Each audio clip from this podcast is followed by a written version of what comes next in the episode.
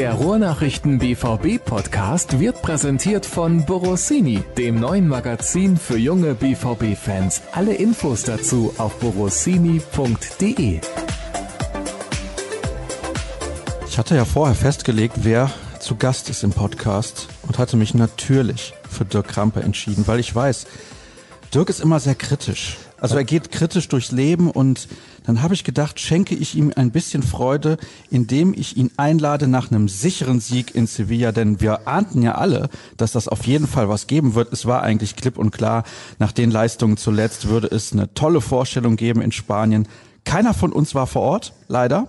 Wäre toll gewesen bei so einem Kick. Aber dann hättest du mich ja eigentlich nicht einladen dürfen, weil für Lobhudelei hast du ja andere Kollegen. Ich soll ja kritisch sein. Genau, Tobias Jören, der ist nie Und da gab's jetzt, da gab's jetzt ja, also wirklich gestern gab's wenig zu meckern. Ja, das eine Tor am Ende hätte man nicht unbedingt kassieren müssen. das stimmt. Und wieder Standard. Ja, gut. Kommen wir später zu. Ja, da sprechen wir nachher noch drüber. Erstmal herzlich willkommen, liebe Hörer, zum nächsten BVB-Podcast der Ruhrnachrichten. Schön, dass ihr alle mit dabei seid. Ihr habt euch auch wieder rege beteiligt. Gestern Abend habe ich ja den Tweet abgesetzt, wo ich dann nach den Hörerfragen gefragt habe und habe gesagt, Leute, schreibt mal ein bisschen was. Und das kommt immer auf die Uhrzeit an, wann man das schreibt. Gestern kamen dann noch so zwei, drei Antworten. Ich dachte, uh, so wenig Hörerfragen, heute wieder 40. Also, trotz des Sieges ist gut was los, aber wir wollen natürlich zunächst sprechen über das, was in Spanien los war. Wir sprechen über Marco Rose, den neuen Trainer. Da gibt's jetzt weitere Details. Wer ist im Trainerstab? Was passiert mit Edin Terzic? Wir beantworten die Hörerfragen und am Wochenende steht das Derby an. Also, es ist gut was los, deswegen starten wir direkt durch. Ich habe es eben schon gesagt, war eine tolle Leistung und die Mannschaft hat eine gute Antwort gegeben, auch auf den frühen Rückstand, weil wenn man so ein frühes Gegentor kassiert, hätte man eigentlich aktuell beim BVB erwarten können, das geht komplett nach hinten los. Ja, die Befürchtung hatten wir äh, tatsächlich auch so ein bisschen, logischerweise, denn ich glaube schon, dass sie sich natürlich viel vorgenommen hatten für dieses Spiel, aber wenn du dann auch so unglücklich, es war ja kein guter Schuss und der ist dann halt im Prinzip ja zweimal abgefälscht worden, auch noch ähm, Bellingham und Hummels. Hummels dann entscheidend, so dass äh, Hitz leider nicht mehr rankam mit der Hand. Das macht natürlich auch was mit dir als Mannschaft, aber das muss man sagen, ja, da haben sie uns widerlegt, denn da gab es eigentlich keine negative körperliche Reaktion oder von der Körpersprache her und ähm, sehr beeindruckend und was sich dann daraus entwickelt hat, ich glaube, dieses 1 zu 1, äh, auch ein schönes, sehr, sehr schönes Tor, muss man ja sagen, auch genauso gewollt. Ich glaube, der sollte da so hin. Äh, das hat, glaube ich, so richtig was losgetreten. Das hat äh, für eine Befreiung gesorgt und ähm, dann haben sie ja richtig gut auch Fußball gespielt und alles, was man so vorher gehört hatte, ich meine, man guckt ja ab und zu mal so ein bisschen natürlich internationalen Fußball, aber jetzt auch nicht äh, im Vorfeld regelmäßig Sevilla, damit man da, das, das schafft man ja auch zeitlich alles manchmal gar nicht. Also alles, was man gehört hatte, war, da ist eine Mannschaft, die sehr, sehr strukturiert spielt, die sehr diszipliniert ist, die wenig zulässt. Sie haben ja, glaube ich, siebenmal vorher sind sie ohne Gegentor geblieben, haben die letzten neun Spiele, glaube ich, alle gewonnen. Wird also richtig schwer. Und das sah dann äh, wirklich gar nicht so aus, weil sie es, äh, weil der BVB es tatsächlich geschafft hat, deren Stärken wirklich komplett rauszunehmen und ähm, zusätzlich das eigene Spiel durchzudrücken, endlich mal auch mit einer Zielstrebigkeit, also das 2-1 von Haaland zum Beispiel, das steht ja stellvertretend für, dass dann nicht so verschnörkelt gespielt wurde, sondern einfach mal richtig auch draufgegangen wurde. Also das war toll. Das wollte ich auch gerade sagen. Eben nicht verschnörkelt, keine Hackespitze 1, 2, 3, wie wir das teilweise gesehen haben, wo die Spieler irgendwas versuchen wollten, was in dem Moment gar nicht angebracht war. Und das war gestern definitiv anders. Auch das Tor von Dahut fand ich großartig.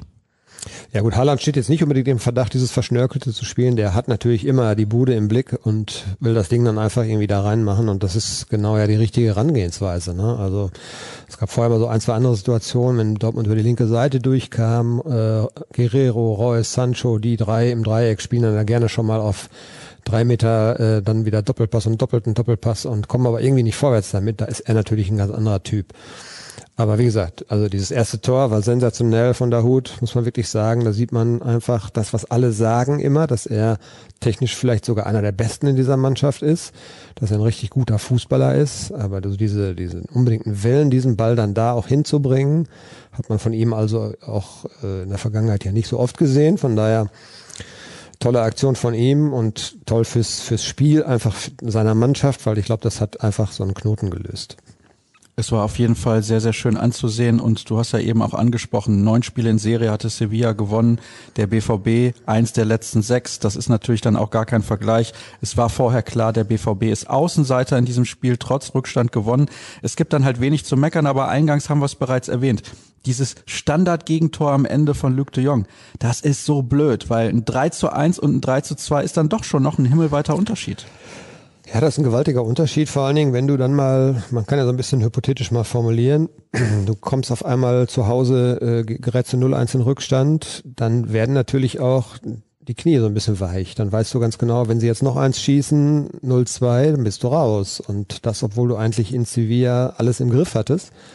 Also das ist ein bisschen fahrlässig und Terzic war auch äh, richtig sauer. Ne? Was heißt sauer? Also er hat sich ja sehr gefreut eigentlich, aber das ist natürlich schon ein Punkt, über den er sich richtig geärgert hat, weil er hat ja gesagt, äh, nach dem gleichen Muster hat, glaube ich, die Jungen das Europa League-Finale im vergangenen Jahr entschieden. Also man weiß oder man wusste, wie sie diesen Freistoß dann auch spielen.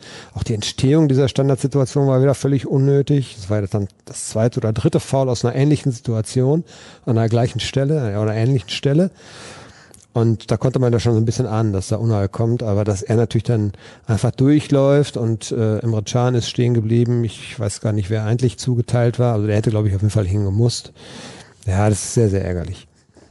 Was bedeutet das denn insgesamt jetzt? Also wenn wir das mal in Zusammenhang setzen mit den Leistungen zuletzt. Die Spieler haben dann auch gesagt, das gibt uns einen Schub jetzt für das Derby am Wochenende. Aber da wollen wir uns jetzt nicht blenden lassen.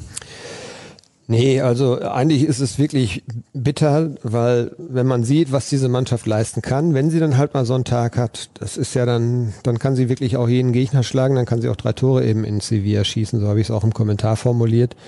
Dann gibt's wenig Grenzen eigentlich, ja, aber sie weicht halt regelmäßig auch extrem stark immer ab von dieser Norm. Also man muss jetzt ja nicht jedes Mal erwarten, dass sie auf diesem Niveau äh, ein Spiel absolvieren können. Man hat auch mal schlechtere Tage, aber die Abweichungen bei Dortmund sind halt immer extrem groß. Ja, und von daher haben wir natürlich auch das alles gehört und genießen das aber mit Vorsicht. Wenn die dann sagen, jetzt haben wir es aber endlich begriffen, weil das haben sie schon ein paar Mal gesagt. Und dann gab's immer wieder diese Rückschläge. Also dieser, dieser Sieg hier, der, der sollte Rückenwind geben, aber er wird natürlich nur dann was wert sein, eigentlich auch was wert sein, wenn am Samstag gewonnen wird, denn machen wir uns ja nichts vor. Wenn die das Derby verlieren, abgesehen davon, dass es ein Derby ist, aber es ist Bundesliga, in der Bundesliga sind sie in einer angespannten Situation. Und wenn du beim Tabellenletzten, der einmal in den letzten 40 Spielen, Pflichtspielen gewonnen hat, mittlerweile, die Serie ist ja immer noch katastrophal von Schalke 04, wenn du da nicht gewinnst, dann verlierst du weiter Boden, dann hat sich in der Bundesliga deine Position ja eher noch verschlechtert. Also das Ganze muss jetzt nach zu Samstag transportiert werden und ansonsten hast du in der Champions League eine gute Ausgangsposition, hinkst aber in der Bundesliga deinen Erwartungen total hinterher. War das jetzt wieder so ein klassisches Spiel, so ein Highlight-Spiel, wo sich die Mannschaft dann entsprechend motivieren kann? Das werden wir ja dann spätestens sehen bei dem Pokalspiel in Gladbach und bei dem Rückspiel gegen Sevilla. Ja, das sind ja auch, äh, also K.O.-Spiele sind ja eigentlich immer Highlight-Spiele, von daher sollte man eigentlich auch erwarten, dass man sich da nicht sonderlich äh, extern motivieren lassen muss, sondern dass man auch eine Eigenmotivation mitbringt. Für mich tatsächlich, jetzt ist Derby noch was Besonderes, aber äh, für mich ist dann Bundesliga Alltagsgeschäft, wenn du eigentlich einen Gegner hast, wo du klar besser eigentlich bist, wenn du weißt, ja, ich bin eigentlich besser, wenn du schwere Beine hast, weil das letzte Spiel, du hast eine Reisestrapaze noch, das wird schon Samstag entscheidend sein. Und das ist dann der Gradmesser, äh, ob es wirklich eine nachhaltige Wende jetzt gibt. Also ich bin sehr gespannt, wie das am Samstag aussieht. Ich glaube aber schon, weil das Derby an sich ja auch ein Highlight ist, unabhängig davon, dass es Bundesliga ist, dass die Mannschaft dann in der Lage sein wird, das in dieses Spiel rüber zu retten. Und trotzdem, ich will noch mal gerade bei der Champions League bleiben es sieht ja schon nach Viertelfinale aus. Machen wir uns nichts vor. Also die haben jetzt einen Vorsprung und die haben Selbstvertrauen getankt in diesem Spiel. Sie wissen, sie können gegen diesen Gegner eine sehr, sehr gute Leistung bringen. Viertelfinale war das Ziel vor der Saison. Ja, genau. Sie wollten mal nicht gleich im Achtelfinale wieder rausgehen. Ähm, und die Chance ist jetzt riesengroß. Man ist noch nicht durch, es ist Halbzeit, so hat Stersic das ja auch formuliert. Das ist richtig, aber das ist natürlich auch eine Trainerfloskel, um diesen Bruder Leichtfuß, den es dann vielleicht, oder den Leichtsinn, den man dann vielleicht, äh, ja, böse vorausahnt, um das ein bisschen einzubremsen. Aber klar, wenn du auswärts 3 zu 2 gewinnst, äh, dann solltest du in der Lage sein, die nächste Runde zu erreichen. Bruder Leichtfuß. Habe ich zu Manuel Akanji geschrieben. Bruder Leichtfuß kam nur einmal zum Vorschein gestern Abend. Das war eine, diese eine Situation. Ja. Gibt ja viele Formulierungen, die viel zu selten benutzt werden. Das ist so eine uralte Formulierung, die man, die aus der Mode gekommen ist. Stattdessen können wir jetzt Trainer von abkippenden und asymmetrischen Linksverteidigern reden hören. Kann ich ehrlich gesagt gar nichts mit anfangen. Hast du den Tweet gesehen des Kollegen Thomas Nowak vom SED mit dem ballfernen Zehner? Nee, habe ich nicht. Der hatte einen Fußball auf seinen Boden gelegt, da irgendwie in der Wohnung und zwei Meter entfernt einen 10-Euro-Schein. Ah, das war der Ballferne. ja, ich habe schon gesagt, es gibt so einige Spieler, da könnte ich mir vorstellen, wenn die diese Ansprache des Trainers oder diese taktische Analyse des Trainers vorm Spiel gehört hätten, die hätten nach zwei Sekunden abgeschaltet, weil sie dann, was will der jetzt von mir? Das verstehe ich jetzt ja gar nicht. Ja, es ist manchmal schon arg verklausuliert. Ja, also abkippen kann ich ja noch so ein bisschen verstehen. Wegkippen kann ich sehr gut verstehen. Ja, aber ballferner Zehner, also ballferner Spieler, ja, aber ist man als Zehner, kann man als Zehner, ja klug, man kann natürlich als Zehner ballnah und ballfern sein, man kann auch als Achter ballnah und ballfern sein, von daher, ach komm, lassen wir das. Das ist mir zu theoretisch. Fußball ist immer noch ein Spiel, da geht's, ich glaube ja, dass wirklich viel Instinkt ist. Klar haben die natürlich ihre taktischen Vorgaben und wenn sie die grob missachten, dann wird es nicht funktionieren im modernen Fußball. Aber du hast, glaube ich, viele Instinktfußballer, die es dann einfach instinktiv richtig auch machen. Ich glaube, dass Fußball ganz stark von Mentalität abhängt und damit meine ich nicht Leidenschaft und all diesen Kram, sondern wie gut der Spieler das Spiel versteht und wie sehr er Druck standhalten kann. Das ist, glaube ich, viel, viel wichtiger. Aber das ist jetzt nicht unser Thema. Glaubst du, Marco Rose ist auch verklausuliert in seinen Ansprachen? Hm, ich glaube, so extrem sicherlich nicht. Ich habe jetzt noch nicht so ganz viele Pressekonferenzen mit ihm gehört.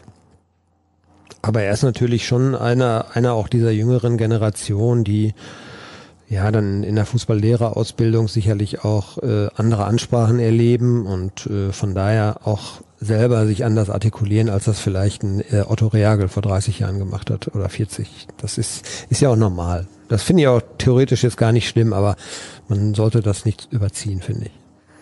Ich habe die Folge jetzt nicht rausgesucht, weil ich könnte das ja hier einspielen auf diesem Board, was ich habe, auf diesem Aufnahmegerät.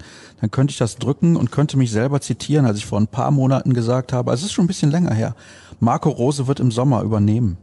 Ja, das ist ja das, was wir auch eigentlich seit. seit Ach so, das habe ich von euch. Ja, Entschuldigung, wir arbeiten zusammen, deswegen. Woher solltest du das denn wissen? Ja. Nein, es war einfach mein Instinkt. ja, also jetzt kommt der, aber die Art und Weise, wie das auch kommuniziert wurde vom anderen Verein, also weiß ich gar nicht, was ich dazu sagen soll. Da fand ich, war der BVB ein bisschen unvorbereitet. Ich fand's ehrlich gesagt sensationell, weil es war natürlich eine kleine Spitze, weil sie sind natürlich in Gladbach schon ein bisschen stinkig, dass da wieder, jetzt geht ein Spiel, äh, jetzt geht erstmal der Trainer, ob dann noch ein Spieler folgt, warten wir mal ab. Sie kriegen ein bisschen Geld dafür, was den Schmerz aber auch nur ein bisschen lindert, weil das tut ihnen schon richtig weh und sie müssen einfach jetzt zum wiederholten Male, es war ja bei Reus, ist ja angefangen, dann äh, kam da Hut, also sie, sie müssen ja einfach dort immer akzeptieren, dass Borussia Dortmund dann noch eine andere Strahlkraft hat, als äh, Borussia München-Gladbach sie jetzt mittlerweile wieder hat. Da liegt also doch noch ein bisschen dazwischen. Und das tut denen natürlich richtig weh. Und sie sind, äh, weil sie na sich natürlich auf diese Ausstiegsklauseln einlassen müssen, teilweise, um solche, solche Trainer oder dann auch Spieler zu bekommen. Es gibt ja auch einige Spieler, die da jetzt im Sommer entscheiden können, ob sie rausgehen aus dem Vertrag sind sie natürlich äh, so ein bisschen gebunden und ähm, sind handlungsunfähig. Sie können ja nichts dagegen machen. Ne? Und das tut ihnen natürlich richtig weh. Und von daher hat, glaube ich, Max Eberl jetzt nochmal die Chance genutzt, nochmal so ein bisschen äh, Dortmund ein klein bisschen, ein bisschen was mitzugeben, so von wegen, okay, wir können, wir können uns ja nicht dagegen wehren, dass ihr das macht, aber dann zack, bestimmen wir zumindest mal den Zeitpunkt. Dass der in Dortmund, äh, dass sie da in Dortmund die Leute auf dem falschen Fuß erwischt haben und auch zum Zeitpunkt, der sicherlich nicht günstig war, das hat der Eberl natürlich aber auch einkalkuliert. Da hat er sich wahrscheinlich zumindest mal ein bisschen ins Fäuschen gelacht. Das kann ich mir vorstellen. Ich finde Max Eberl ja großartig, ist einfach mal während der Saison vier Wochen in Urlaub gegangen. Ein bisschen so wie du manchmal, ne? Ja, aber man muss nur rechtzeitig wissen, wann man tanken muss, dann ist man nachher auch umso wertvoller wieder. Und vielleicht war das bei Eber genauso. Ja, okay, alles klar, sehr gut. Ist das eine gute Entscheidung von Rose? Ist das eine gute Entscheidung von Borussia Dortmund? Ja, ich glaube, beide Antworten lauten ja. Also wie, wie ich es gerade schon gesagt habe, Rose ist sicherlich äh, ein Trainer, der so einen Plan für sich jetzt auch im Kopf haben wird. Und wie ich es gerade gesagt habe, Borussia Dortmund ist, glaube ich, nochmal eine Stufe höher. Du spielst in neun von zehn Jahren, spielst du Champions League. Du hast tatsächlich nochmal andere äh, wirtschaftliche Möglichkeiten. Du hast, wenn es dann mal wieder erlaubt wird, nochmal 20.000 oder 30.000 äh, Zuschauer mehr in deinem Stadion.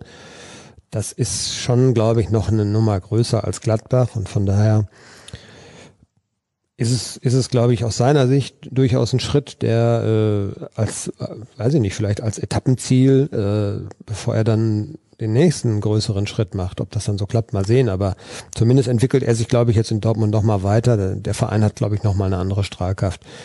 Und ich glaube, für den BVB ging es ja darum, dass man, ja, wie soll ich das nennen? Also ich glaube, man braucht jetzt einfach wieder einen neuen Geist. Man wird die Mannschaft ja auch nochmal verändern. Man braucht auch eine, wieder eine andere Spielphilosophie.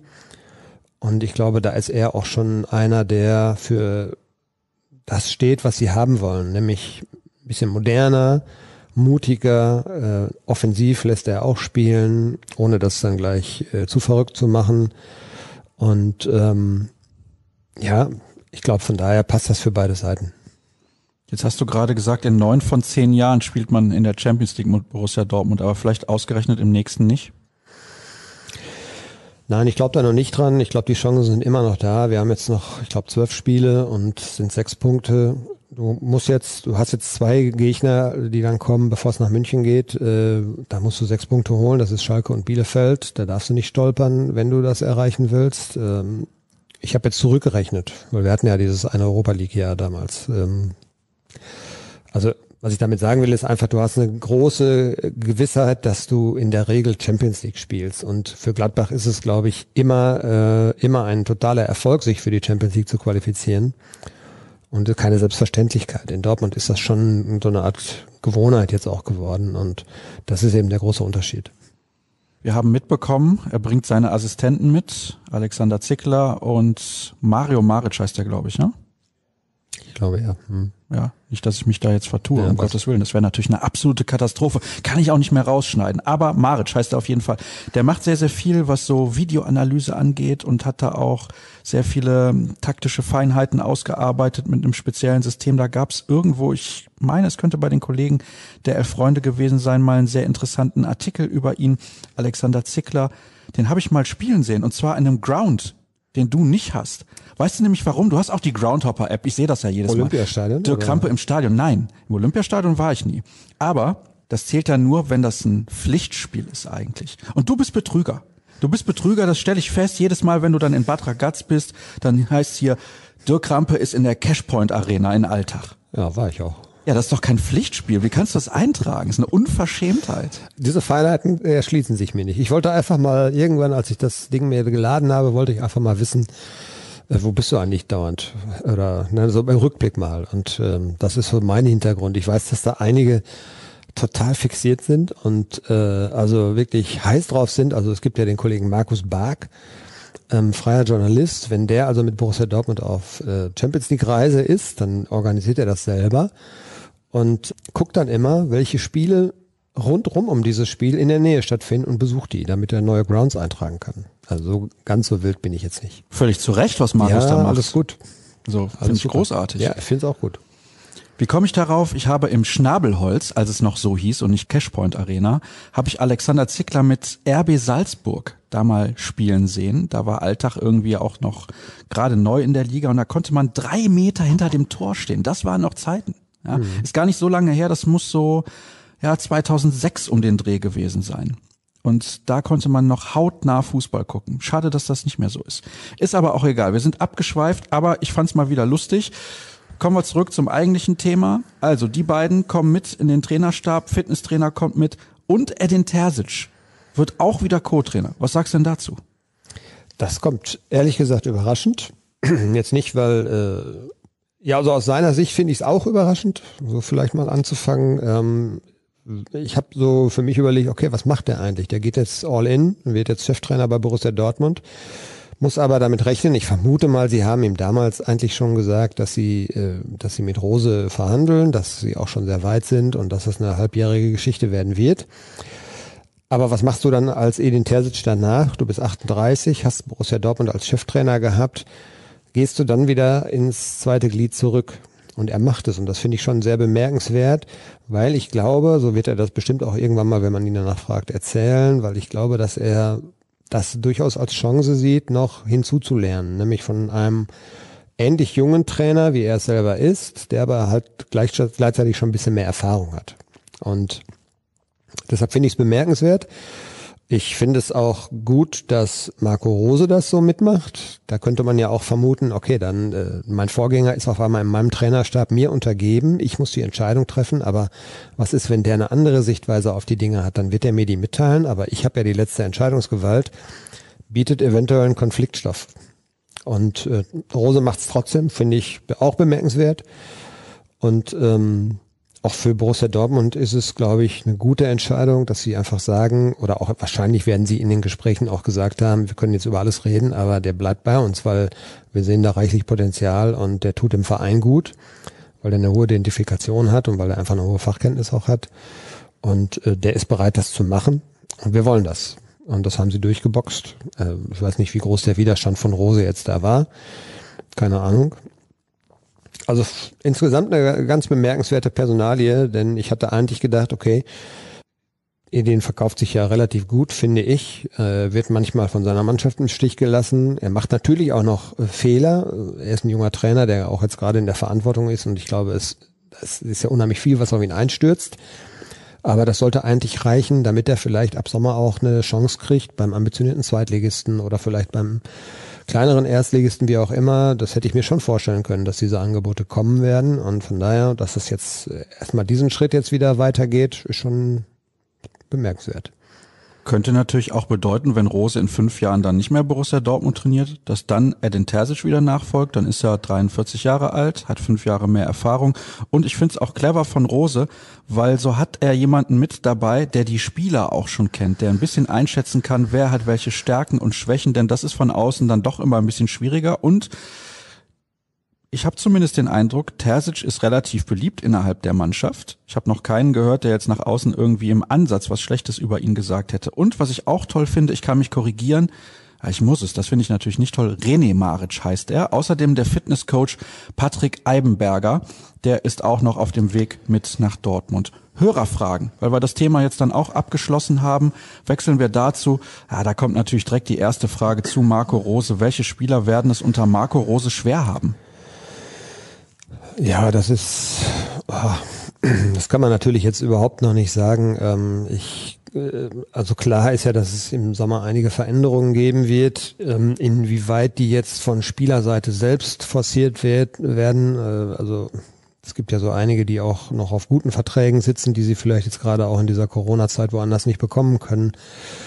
Ja, Beispiel äh, Moda Hut hat einen sehr guten Vertrag in Dortmund, der noch ein Jahr läuft. Ich glaube, dieses Spiel gestern wird jetzt nichts an der grundsätzlichen Einschätzung ändern, dass äh, das Verhältnis einfach nicht passt zwischen dem, was er kostet und zwischen dem, was er der Mannschaft bringt. Ich glaube, da gibt es ein Missverhältnis, so muss man das ehrlich sagen. Aber ob der dann sagt, ich suche mir jetzt was Neues und dann auch was findet, was dann auch seinen Vorstellungen entspricht, das äh, sei nochmal dahingestellt. Denn der müsste, glaube ich, tatsächlich schon sehr, sehr große Abstriche machen, was das Gehalt angeht ist so ein Problemfall. Ja, Julian Brandt ist ja ein anderer, anderer Kandidat. Ähm, riskiert, also riskiert er jetzt, dass er dann in Dortmund einen Neuanfang macht unter Rose, der ihn vielleicht anders pushen kann, der ihn vielleicht anders anfasst. Muss man alles sehen. Also es ist schwer zu sagen jetzt, wer es insgesamt schwer haben wird. Denn ähm, der Trainer ist ja noch gar nicht da und ähm, das ist noch weit hin, ne? aber Borussia Dortmund wird sich unabhängig jetzt davon, dass der Trainer äh, Rosa heißt, wird sich Gedanken machen, wie sie den Kader verändern wollen, weil sie brauchen, glaube ich, äh, eine andere Struktur in der Mannschaft. Sie brauchen ja vielleicht mal einen Künstler weniger, aber dafür einen, der auf dem Feld als äh, Arbeiter vorangeht, der auch ähm, eine Mannschaft führen kann. Davon finde ich, gibt es in dieser Mannschaft zu wenige Spieler, die dann vielleicht auch mal junge Spieler an die Hand nehmen können ich finde, dass aktuell gerade die jungen Spieler viel zu viel Verantwortung tragen müssen. Das sieht man dann bei Rainer gerade aktuell. Da ist er ein bisschen mit überfordert. Der hat einfach dann auch mal Tief. Und ähm, von daher glaube ich, also es wird was passieren. Das wird man natürlich auch mit dem neuen Trainer abstimmen. Aber so Schulz, Dahut, Brandt, alle die, die jetzt natürlich so ein bisschen hinten dran sind, das sind natürlich auch Kandidaten für eine Veränderung. Ähm, vielleicht sehen sie es aber auch anders und sagen, okay, da kommt ein neuer Mann und jetzt habe ich mal eine neue Chance. Das ist ja auch möglich. Also wenn Brand geht, fange ich an zu weinen, wirklich. Ja, ich weiß nicht, wie er jetzt, äh, also ich glaube, er ist selber erstaunt, weil er hat er ja mal darüber gesprochen, wie das ist, wenn man so ein, mal so ein Tief hat. Und er hat gesagt, man muss einfach gucken, dass man dran bleibt, man muss weiter an sich arbeiten, dass das jetzt bei ihm so lange läuft und es irgendwie auch überhaupt, man hat ja alles versucht. Terzic hat ihn ja zum Beispiel am Samstag gegen Hoffenheim nochmal gebracht, obwohl er vorher schon sehr, sehr viele Chancen hatte. Und es hat wieder nicht so richtig funktioniert. Jetzt hat er gestern ja gar nicht gespielt.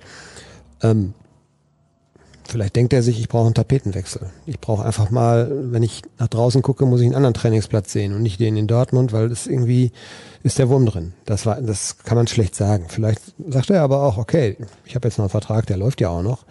Ähm, da beiße ich mich jetzt einfach mal durch. Jetzt kommt ein neuer Trainer. Ich fange wieder bei Null an. Würde mich auch eigentlich freuen, weil ich ihn als Typen eigentlich mag, als Spielertypen sowieso. Aber muss man sehen. Oh, was wäre das für eine Verschwendung, wenn der schon wieder weggeht nach zwei Jahren? Naja gut. Die zweite Halbzeit war ja wieder ziemlich schwach und man hat um Gegentore gebettelt. Wieso schafft man es nicht, zwei Halbzeiten gut zu spielen? Ziemlich schwach, finde ich. Ich kritisiere ja auch gerne, aber finde ich vielleicht ein bisschen zu hart. Ich glaube, man muss einfach damit rechnen, dass man in so einem Spiel einen Gegner nicht 90 Minuten so dominieren kann, wie man das in den ersten 45 Minuten geschafft hat. Warum nicht? Weil die natürlich in der Halbzeit auch äh, reagiert haben. Sie haben ja personell einiges verändert. Äh, sie haben auch äh, zum Beispiel daneben die Jong auch gebracht, der erst auf der Bank saß. Also, dass die sich natürlich dann in der Halbzeit versuchen zu sammeln und ähm, sich ein bisschen anders einstellen, insgesamt in ihrem Spiel also was verändern, mit einer anderen Rangehensweise auf den Platz zurückkommen, damit muss man rechnen und dann äh, bröckelt vielleicht so eine Überlegenheit auch. Das finde ich ist ganz normal und Vielleicht ist es tatsächlich auch unbewusst so, dass man sich dann äh, in der Frühphase, wenn man als, als Spieler eigentlich spüren müsste, okay, die kommen jetzt stärker, da, da kommt jetzt mehr Gegenwehr, dass man sich dann zu spät auf die Hinterbeine gestellt hat und dagegen gestemmt hat sozusagen. Aber ich fand es, wie gesagt, insgesamt jetzt nicht äh, so dramatisch verschlechtert. Also es war deutlich schlechter, die zweite Hälfte.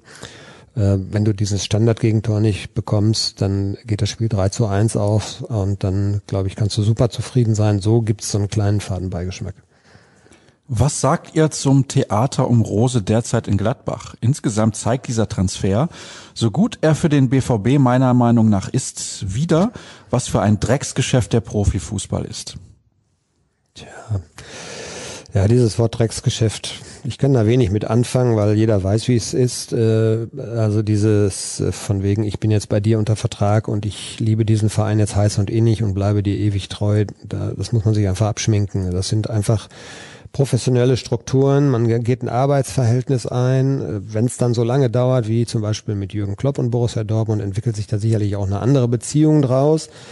Aber ähm, es ist vollkommen legitim, das wird jeder aus seiner privaten äh, Umgebung ja kennen, wenn ich bei einem Arbeitgeber glaube, nicht weiterzukommen und ich bekomme ein lukratives Angebot, das kommt ja noch dazu, der wird auch noch ein paar Mark mehr verdienen als in Gladbach, dann nutze ich diese Chance.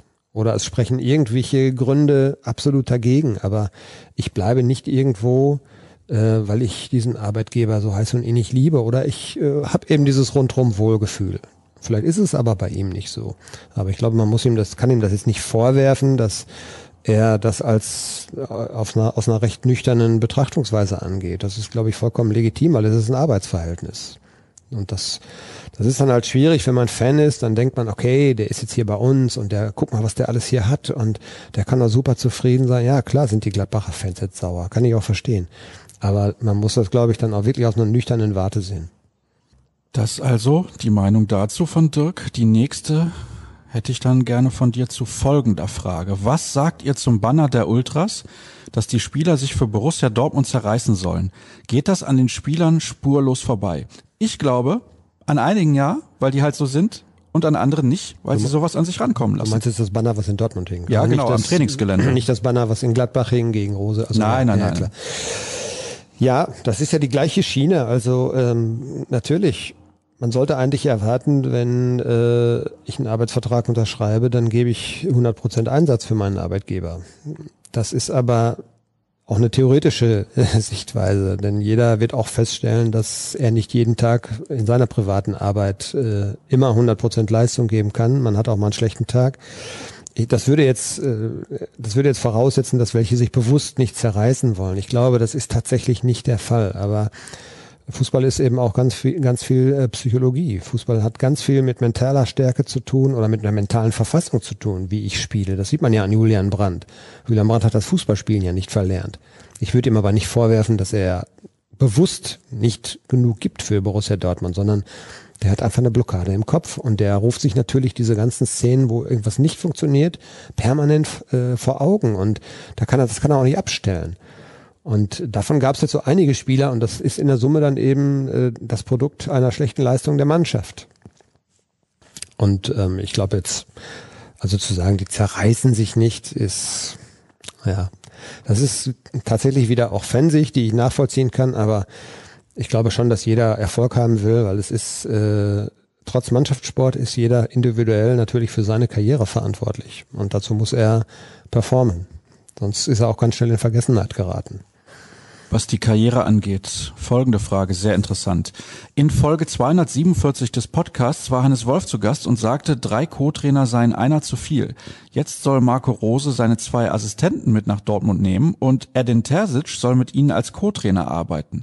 Wäre es für die persönliche Karriere von Terzic nicht besser, wenn er einen kleineren Verein als Cheftrainer übernehmen würde?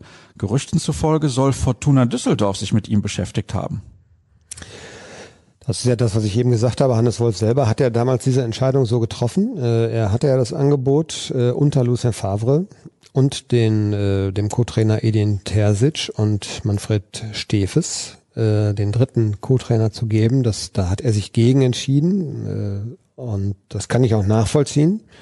Man muss halt sehen, wie man diese Aufgaben verteilt, was sie dann eigentlich, also ich könnte mir zum Beispiel äh, vorstellen, was es ja im, im amerikanischen Sport schon sehr, sehr stark gibt, schwerpunktmäßige äh, Offensivtrainer, Defensivtrainer, also Verteidigertrainer oder sowas, ob man sich das vielleicht so vielleicht aufteilt, ja, aber dass da drei Leute dann auf dem Platz stehen, plus der Cheftrainer und nur die Hütchen aufstellen, das ist ja immer dieses Klischee, also Co-Trainer macht ja deutlich mehr als Hütchen aufzustellen, aber nur mal so als plakatives Beispiel. Ähm, da wird es schwierig, eine Beschäftigung zu finden für jeden. Aber da kann man sicherlich an den Strukturen ja auch ein bisschen was schrauben. Ne?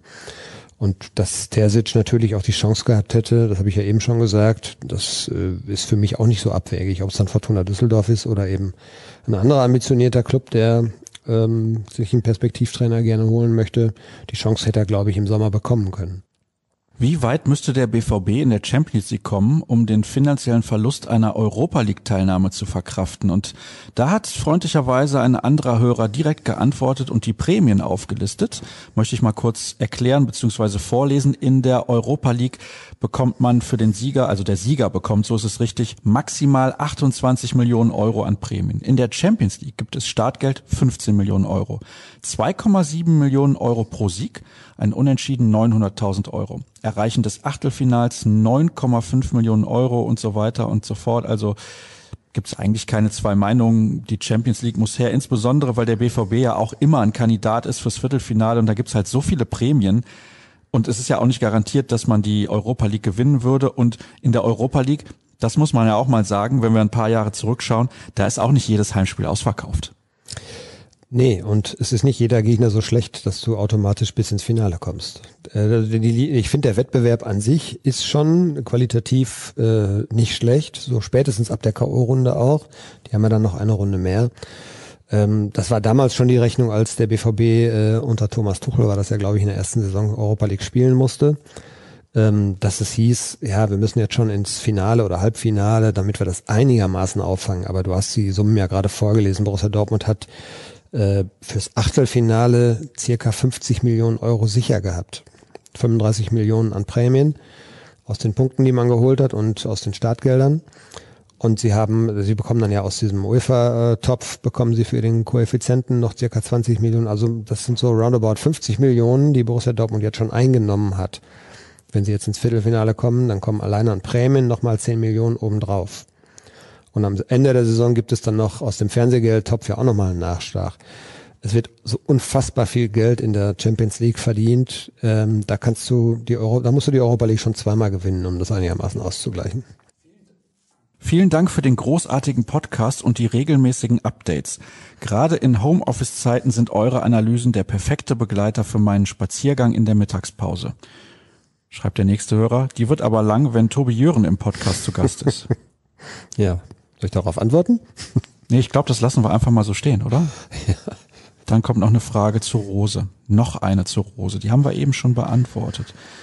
Dann haben wir Fragen zu Brand und Rose. Auch da hast du eben was zu gesagt. Dann hier eine Meinung zu Modahut. Auch dazu hast du etwas gesagt. Gucken wir mal. Es sind so viele Fragen, aber jeder Hörer hat ja seine eigene Meinung auch zu einzelnen Spielern oder Personalien. Glaubt ihr, dass Rose wirklich keinen Spieler mit nach Dortmund bringt? Nein. Also ja gut, danke. Ich versuche jetzt mal anders als Tobi Jörn kurz zu antworten. Nein, ja. Also Sie haben ja auf der Pressekonferenz hat er ja Stein und Bein geschworen, dass er keinen Spieler mitbringt. Das lässt das, lässt natürlich eine Hintertür offen, weil Borussia Dortmund muss nicht über Marco Rose mit einem Spieler von Borussia Mönchengladbach verhandeln. Es gibt äh, festgelegte Ausstiegsklauseln, ich glaube für Zakaria, für Tyram, für Neuhaus. Oh, Tyram, interessanter Spieler, solange es nicht Lilien ist.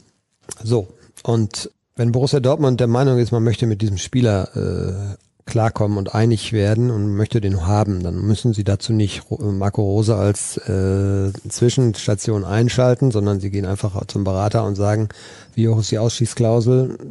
Ist er bereit für uns zu spielen? Wir bieten ihm das und ähm, dann kommt er vielleicht.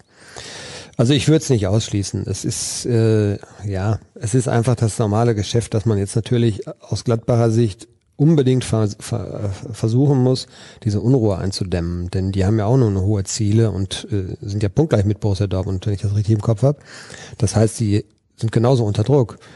Und äh, diese große Unruhe, die in Gladbach da ist, weil Rose dann im Derby äh, eine B11, eine vermeintliche aufgeboten hat, äh, weil er offensichtlich nicht erkannt haben soll, wie wichtig dieses Spiel ist. Und jetzt geht er auch noch zu Dortmund.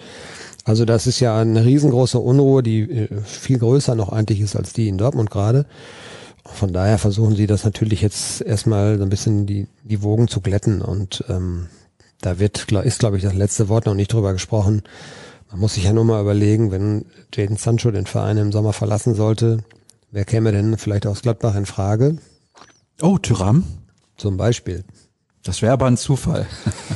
Und das ist ja auch ein guter Typ, das muss man ja auch sagen. Der ist jetzt vielleicht äh, nicht ganz so dribbelstark wie Jaden Sancho. Er ist ja auch deutlich größer, aber er ist natürlich, äh, der weiß, wo das Tor steht. Der hat einen unheimlichen Zug zum Tor und ja, ist schon auch, der bringt auch sowas, diese Körperlichkeit mit, was ich eben so sagte, also diese Mentalitätsgeschichte. Ne? Der ist jetzt vielleicht ein bisschen schwächer technisch, aber dafür hat er ganz andere Qualitäten noch. Und das Siegergehen von seinem Vater geerbt. Welt- und Europameister geworden damals mit Frankreich, Lilian Thuram. Für alle jungen Hörer, die den nicht mehr kennen. Der war ziemlich gut. Das ist der Fluch, äh, den, das habe ich ja eben auch schon gesagt. Äh, Borussia Dortmund kriegt solche Spieler dann auch nur, weil sie bereit sind, eine Ausstiegsklausel äh, zu verankern. Sonst wäre der vielleicht nicht gekommen, dann wäre der woanders hingegangen. Marco Rose äh, bekommt übrigens keine Ausstiegsklausel. Zumindest ist das so die Info, die wir haben. Und das, das zeigt dann eben auch schon wieder, und wenn er sich dann darauf einlässt, das zeigt dann auch schon wieder, das ist dann eben anderer Schnack. Das ist dann Borussia Dortmund. Dann überlegt er sich das zweimal, ob, ob er dann sagt, ja, dann komme ich nicht. Ja. Kurze Quizfrage. Lilian Thuram hat zwei Länderspieltore geschossen in seiner Karriere. In welchem Spiel? Gegen Deutschland. Nein. WM-Halbfinale 98. Ach, weiß ich doch. Gegen Kroatien. Hast du doch damals gesehen, das Spiel, oder? Bestimmt. Ja, 98, aber das weißt du, wie lange das her ist? 22, ja, genau. War jetzt eine rhetorische Frage, aber. Ja, es sind ja 23 Jahre. Jetzt werden es schon fast 23 ja. Jahre, ja. Ganz starker, informativer Podcast. Ja, danke, André. Nächste Frage. Nein, die lese ich nicht zu Ende vor, weil er was fragt, was wir eben schon beantwortet haben. Da ging es um mehr Bling Bling in der Champions League als zum Beispiel gegen Bielefeld. Da hast du aber eben schon was zu gesagt. So, ist der BVB wirklich nur einen Trainer davon entfernt, den eigenen Ansprüchen gerecht zu werden? Ja. Ist die, ist die, ist die Mannschaft eine gute Leistung davon entfernt, den eigenen Ansprüchen gerecht zu werden? Ähm, die Trainerfrage ist immer eine entscheidende Frage, weil, weil damit geht einher, wie, wie lässt man Fußball spielen, welche Philosophie verfolgt man, äh, wie muss ich meine Mannschaft ausstatten, darauf nimmt der neue Trainer dann auch immer maßgeblichen Einfluss. Von daher ist es die wichtigste Personalie. Am Ende äh, ist es, das ist ja die Krux, am Ende ist der Trainer, so entscheidend er dann in der Vorbereitung einer, einer, einer Saison äh, mitwirkt, aber am Ende ist der Trainer total abhängig von dem, was die Mannschaft auf dem Platz zeigt und fühlt sich manchmal auch alleingelassen in dieser Geschichte. Das hat man jetzt bei Terzic erlebt, man hat es bei Favre erlebt. Und äh, man könnte ja ein bisschen überspitzt auch formulieren, warum hat man diesen Trainer gewechselt, weil es lag dann am Ende doch wohl eher an der Mannschaft. Dass Trainer natürlich auch Fehler machen, das hat Favre, ist Favre passiert, ist auch Terzic passiert. In der Rückschau lässt sich das aber auch immer alles leicht kritisieren, das muss man einfach auch mal so sagen. Aber Trainer ist die wichtigste Personalie, an der richtet sich ja alles aus.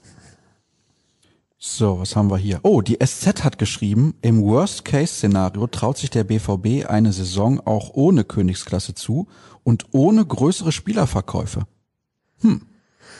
Ja, das, äh, das ist auch so. Also, äh, wenn Schalke 04 eine Saison in der zweiten Liga finanziell gestemmt bekommt bei den Schulden, dann sollte Borussia Dortmund auch ein Jahr ohne Champions League hinbekommen. Aber das hat äh, Aki Watzke ja nun auch schon ein paar Mal gesagt. Ähm, man müsste schon ein oder zwei Schritte zurückgehen. Sprich, dann würde die Mannschaft vielleicht nicht so verstärkt, wie sie es müsste. Dann würde dieser Prozess eben auch länger dauern als eine Sommertransferperiode. Das wird, glaube ich, wegen Corona ohnehin passieren. Also wenn dann über Flor äh, Florian Neuhaus gesprochen wird, der 40 Millionen kostet, ähm, abgesehen davon, dass der wahrscheinlich nicht kommen wird, wenn, äh, wenn die Champions League nicht erreicht wird.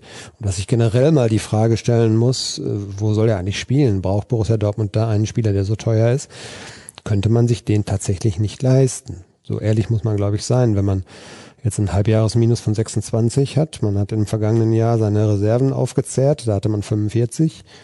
Und man wird am Ende dieser Saison äh, ohne Transfers auch ein dickes Minus haben. Aber es gehen halt viele davon aus, ob das dann so realisierbar ist, muss man mal sehen, dass Jaden Sancho den Verein verlassen wird im Sommer und das bringt natürlich dann ein bisschen Geld. Ich glaube nicht, dass es äh, eine dreistellige Millionensumme brutto bringen wird. Das glaube ich nicht. Denn das, äh, dafür sind die Zeiten einfach, glaube ich, nicht da. Und seine Saison war bislang ja auch durchwachsen. Er ist jetzt auf dem aufsteigenden Ast. Aber 120 Millionen, so wie im vergangenen Jahr, das hat da schon keiner gezahlt. Und ich glaube, es wird auch in diesem Sommer nicht funktionieren. Wieso war Mats Hummels nach Abpfiff so sauer auf Horland und Chan? Übrigens, an der Stelle, nochmal schönen Gruß an alle Kollegen. Der heißt nicht Erling. Das kotzt mich so an. Das gibt's doch gar nicht. Warum sagt denn jeder Erling zu dem? Hm. Nur weil Nobby Dickel das im Stadion immer sagt? Ja. Der ist doch Erling. Also über Horland und Haaland kann man noch streiten. Aber gestern habe ich das im Radio gehört. Heute auf dem Weg in die Redaktion habe ich das im Radio gehört. Das kann doch nicht euer Ernst sein. So, jetzt zur Frage. Warum war der sauer auf die beiden, der Matz? Ähm, ich glaube, da ging es halt um die Zuordnung erstmal beim äh, Freistoß, der zum Gegentor geführt hat. Und äh, Terzic hat es nach dem Spiel, ich hab, muss gestehen, das ist ja auch so eine Phase, wo, äh, wo wir natürlich Hochbetrieb haben und mit dem Schreiben. Also ich habe das gar nicht so wahrgenommen, wie er, wie sauer er war. Aber Terzic ist darauf angesprochen worden und er hat es ja auch versucht zu erklären. Es ging ihm halt äh, um den Gesamteindruck, der dann eben doch auch nach der Pause schlechter war, so ein bisschen mehr Passivität. Und dass man eben dann dadurch natürlich auch äh, ja nicht gebettelt hat um dieses Gegentor, aber ähm, es so ein bisschen natürlich selber verschuldet hat auch, weil man einfach nicht mehr so konsequent gespielt hat. Also ich glaube, es war keine spezielle äh, Szene, vielleicht jetzt natürlich klar, das Gegentor hat ihn natürlich super gewurmt, aber er war, sei, er sei generell, ähm, so hat Terzic schon gesagt, er sei generell Ende, ein bisschen sauer gewesen, weil einfach die gesamte Defensivleistung in der zweiten Halbzeit nicht mehr so gut war. Letzte Hörerfrage, nicht weil wir keine Zeit mehr hätten, aber einige wiederholen sich und wir schauen gleich natürlich auch noch kurz voraus auf das Derby. So, wo war sie denn? Ah, da. Sehe nur ich das so oder kann der BVB nur gewinnen, wenn er weniger Ballbesitz als der Gegner hat? Langsam wird es auffällig. Ist der BVB zu leicht ausrechenbar? Von der These, dass wir keine Außenstürmer haben, mal abgesehen. Also da Borussia Dortmund eine Mannschaft ist, die Stärken im Umschaltspiel hat, ist es logisch, dass sie äh, gut aussehen, wenn eine Mannschaft, eine andere Mannschaft das Spiel bestimmt und wenn sie dann über Balleroberung äh, diese Mannschaft in Unordnung erwischen. So war es zum Beispiel ja beim, äh, war das jetzt das 3 zu 1 mit, ja klar, das 3 zu 1, wo Marco Reus den Ball erobert. An sich ja schon eine Sensation, das äh, ja, ich will jetzt nicht hämisch klingen, also, aber das hat er gut gemacht. Und dann hat er auch genau das Richtige nicht gemacht. Er hat äh, selber Tempo aufgenommen, ist auf den Gegenspieler drauf. Haaland ist super in den Raum gelaufen. Er hatte zwei Optionen. Er hätte auch nach links spielen können. Rechts war die deutlich bessere und äh, von der Entstehung, sprich dem Ballgewinn bis zum Abschluss ein super Tor. Und das ist eine Stärke von Borussia Dortmund, wenn sie Platz haben, wenn sie den Gegner in Unordnung erwischen. Also sprich nach einem Ball, Ballverlust. Nie ist die Unordnung größer als in dem Moment, wo der Ball verloren gegangen ist. Und ähm, von daher haben sie da sicherlich natürlich mehr Stärken, als wenn sie gegen Arminia Bielefeld äh, 70 Prozent oder 75 Prozent Ballbesitz äh, haben und dann wie im Handball ihr Spiel aufziehen müssen und äh, im, in der Mitte ist eigentlich alles dicht. Dann kommt tatsächlich das Problem zu tragen, dass nämlich äh, sie wenige Spieler, zu wenige Spieler haben aus meiner Sicht, die in 1 gegen 1 Situationen äh, das mal auflösen können und aufbrechen können. Da gibt es eigentlich nur Sancho im Moment, Hazard ist verletzt. Marco Reus gewinnt kein 1 gegen 1 auf dem Flügel. Dazu fehlt ihm mittlerweile so ein bisschen die Dynamik, glaube ich. Ähm, Gio Reyna macht es im Augenblick auch nicht. Julian Brandt macht's nicht. Alle ziehen dann gerne auch in die Mitte, wo es ohnehin schon voll ist. Also das ist eine richtige Problematik, der man sich auch widmen wird, glaube ich, im Sommer, äh, was das Personal angeht. Man braucht mehr schnelle Spieler, die über außen durchkommen. Aber wenn du ähm, weniger den Ball hast, hast du einfach mehr Umschaltsituationen. Das ist, glaube ich, der Schlüssel. Derby, Samstag, 18.30 beim letzten. Du hast es eben gesagt, der ein Spiel gewonnen hat von den letzten 100, gefühlt zumindest. Also, das Hinspiel hat der BVB klar dominiert. Da gab's keine Zweifel, wer dieses Spiel gewinnt. Ich glaube tatsächlich, dass der BVB das souverän gewinnen wird auf Schalke. Ich glaube, dass es davon abhängen wird, wie lange Schalke die Null halten kann, weil sie sind, äh, also sie, ich habe das Spiel letzte Woche gesehen, da waren sie bei Union Berlin. Das Freiwillig? War, ja, das war ja neben, nebenher so ein bisschen, weil wir da gerade irgendwie, glaube ich, Essen zubereitet haben oder so. Das lief da so nebenher mit. Aber man konnte, also man konnte, glaube ich, erkennen, dass tatsächlich die Struktur deutlich besser geworden ist, dass die Mannschaft auch deutlich besser Fußball spielt. Sie haben spielerisch, glaube ich, in Berlin ein gutes Spiel gemacht. So habe ich es auch nachher eigentlich überall gelesen. Was das große Manko dieser Mannschaft ist, sie spielen ja selten zu Null. Jetzt haben sie es da mal einmal geschafft, mit ein bisschen Spielglück auch. Und das zweitgrößte Manko ist, sie schießen keine Tore. Also wenn Borussia Dortmund es schafft, diese Verunsicherung wieder an die Oberfläche zu holen bei Schalke. So dieses, dieses Gefühl, ah, jetzt haben wir schon wieder ein, ein Gegentor bekommen und wir sind halt vorne sehr ungefährlich, dann werden sie dieses Spiel deutlich gewinnen. Je länger es 0 zu 0 steht und Schalke bekommt Sicherheit, Schalke kriegt vielleicht auch mal Chancen und macht dann auch mal einen rein, dann kann wirklich, das darf eigentlich nicht passieren, aber dann könnte alles passieren. Ja, also ich gebe dir aber vollkommen recht. Alles andere als ein klarer Sieg das wäre, also wäre wirklich fatal. Das, äh, wir haben schon einige Derbys gehabt, wo ich gesagt habe, boah, Schalke ist so schlecht. Und dann hatten sie mal einmal ein Spiel, wo Manuel Neuer, glaube ich, alles gehalten hat. Das ist schon ein bisschen länger her. Sie haben auch manchmal sich wirklich zum Punkt geduselt, wie auch immer. Da hast du dich nachher gefragt, boah, wie ging das jetzt? Aber also so, so klar war die Konstellation, glaube ich, schon seit Jahren nicht mehr. Und im Hinspiel hast du vollkommen recht, da war es eine eindeutige Geschichte, da sind sie ja noch gnädig mit ihnen umgegangen. Wo hast du am Samstag das Spiel Dortmund gegen Hoffenheim gesehen? Zu Hause. Ich hatte frei. Stimmt. Nee, Quatsch.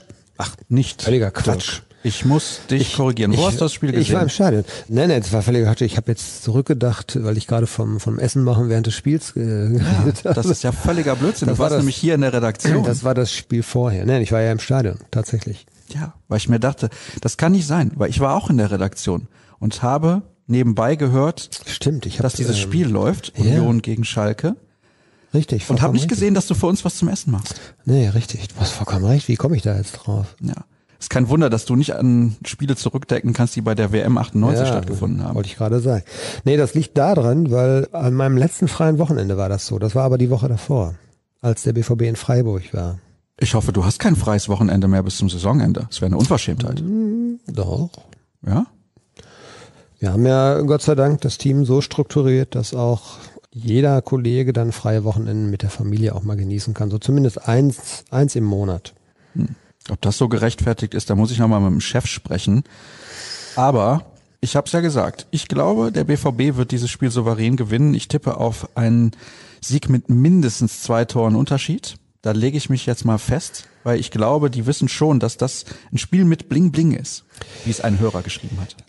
Vor allen Dingen anders als so diese anderen Kellerkinder hat Schalke es ja bislang nicht geschafft, auswärts oder zu Hause, auf jeden Fall gegen Mannschaften, die man zu den Top 4 zählen würde und Borussia Dortmund gehört immer noch dazu, finde ich, da Punkte zu entführen. Der Bielefeld hat in München jetzt einen Punkt geholt, äh, Köln gewinnt in Gladbach und ich weiß nicht wo noch und ähm, diese Überraschungen, die gelingen Schalke einfach nicht, weil sie zu instabil sind. Dazu musst du halt wirklich versuchen, zu Null zu spielen. Da musst du halt auch deine Chancen, wenn du sie hast, mal nutzen ich traue der Mannschaft das nicht zu und bei allem, es ist die letzte Chance eigentlich, das kommt ja noch dazu. Also sie werden irgendwann auch ein bisschen ins Risiko gehen müssen, weil immer diese ständigen Unentschieden, die sie ab und zu dann zumindest mal holen, ähm, die helfen dir ja auch nicht weiter, wenn du da so viel Rückstand hast. Und das müsste dem BVB eigentlich in die Karten spielen.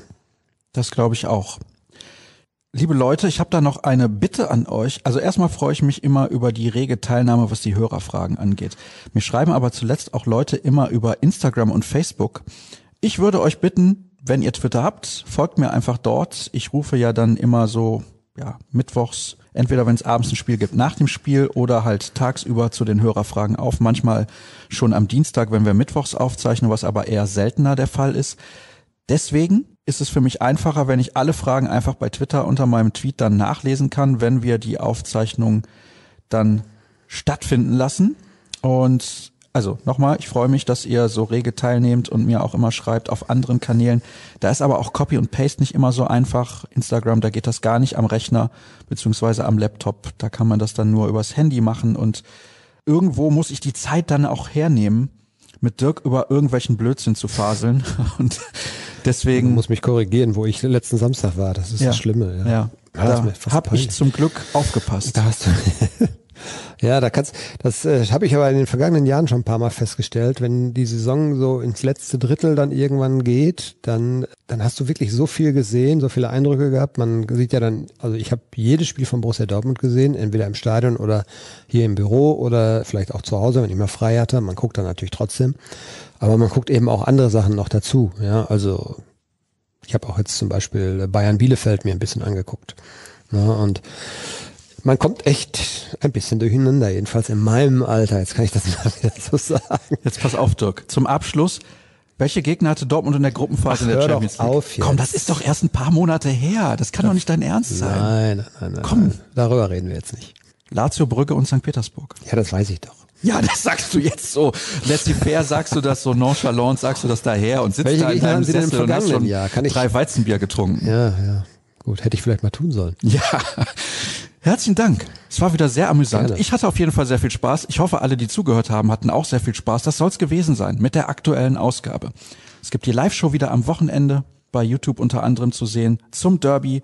Startet um 17.30 Uhr. BVB Kompakt. Alle Infos rund um Marco Rose, rund um das Spiel in Sevilla und das Derby am Wochenende findet ihr auf ruhrnachrichten.de.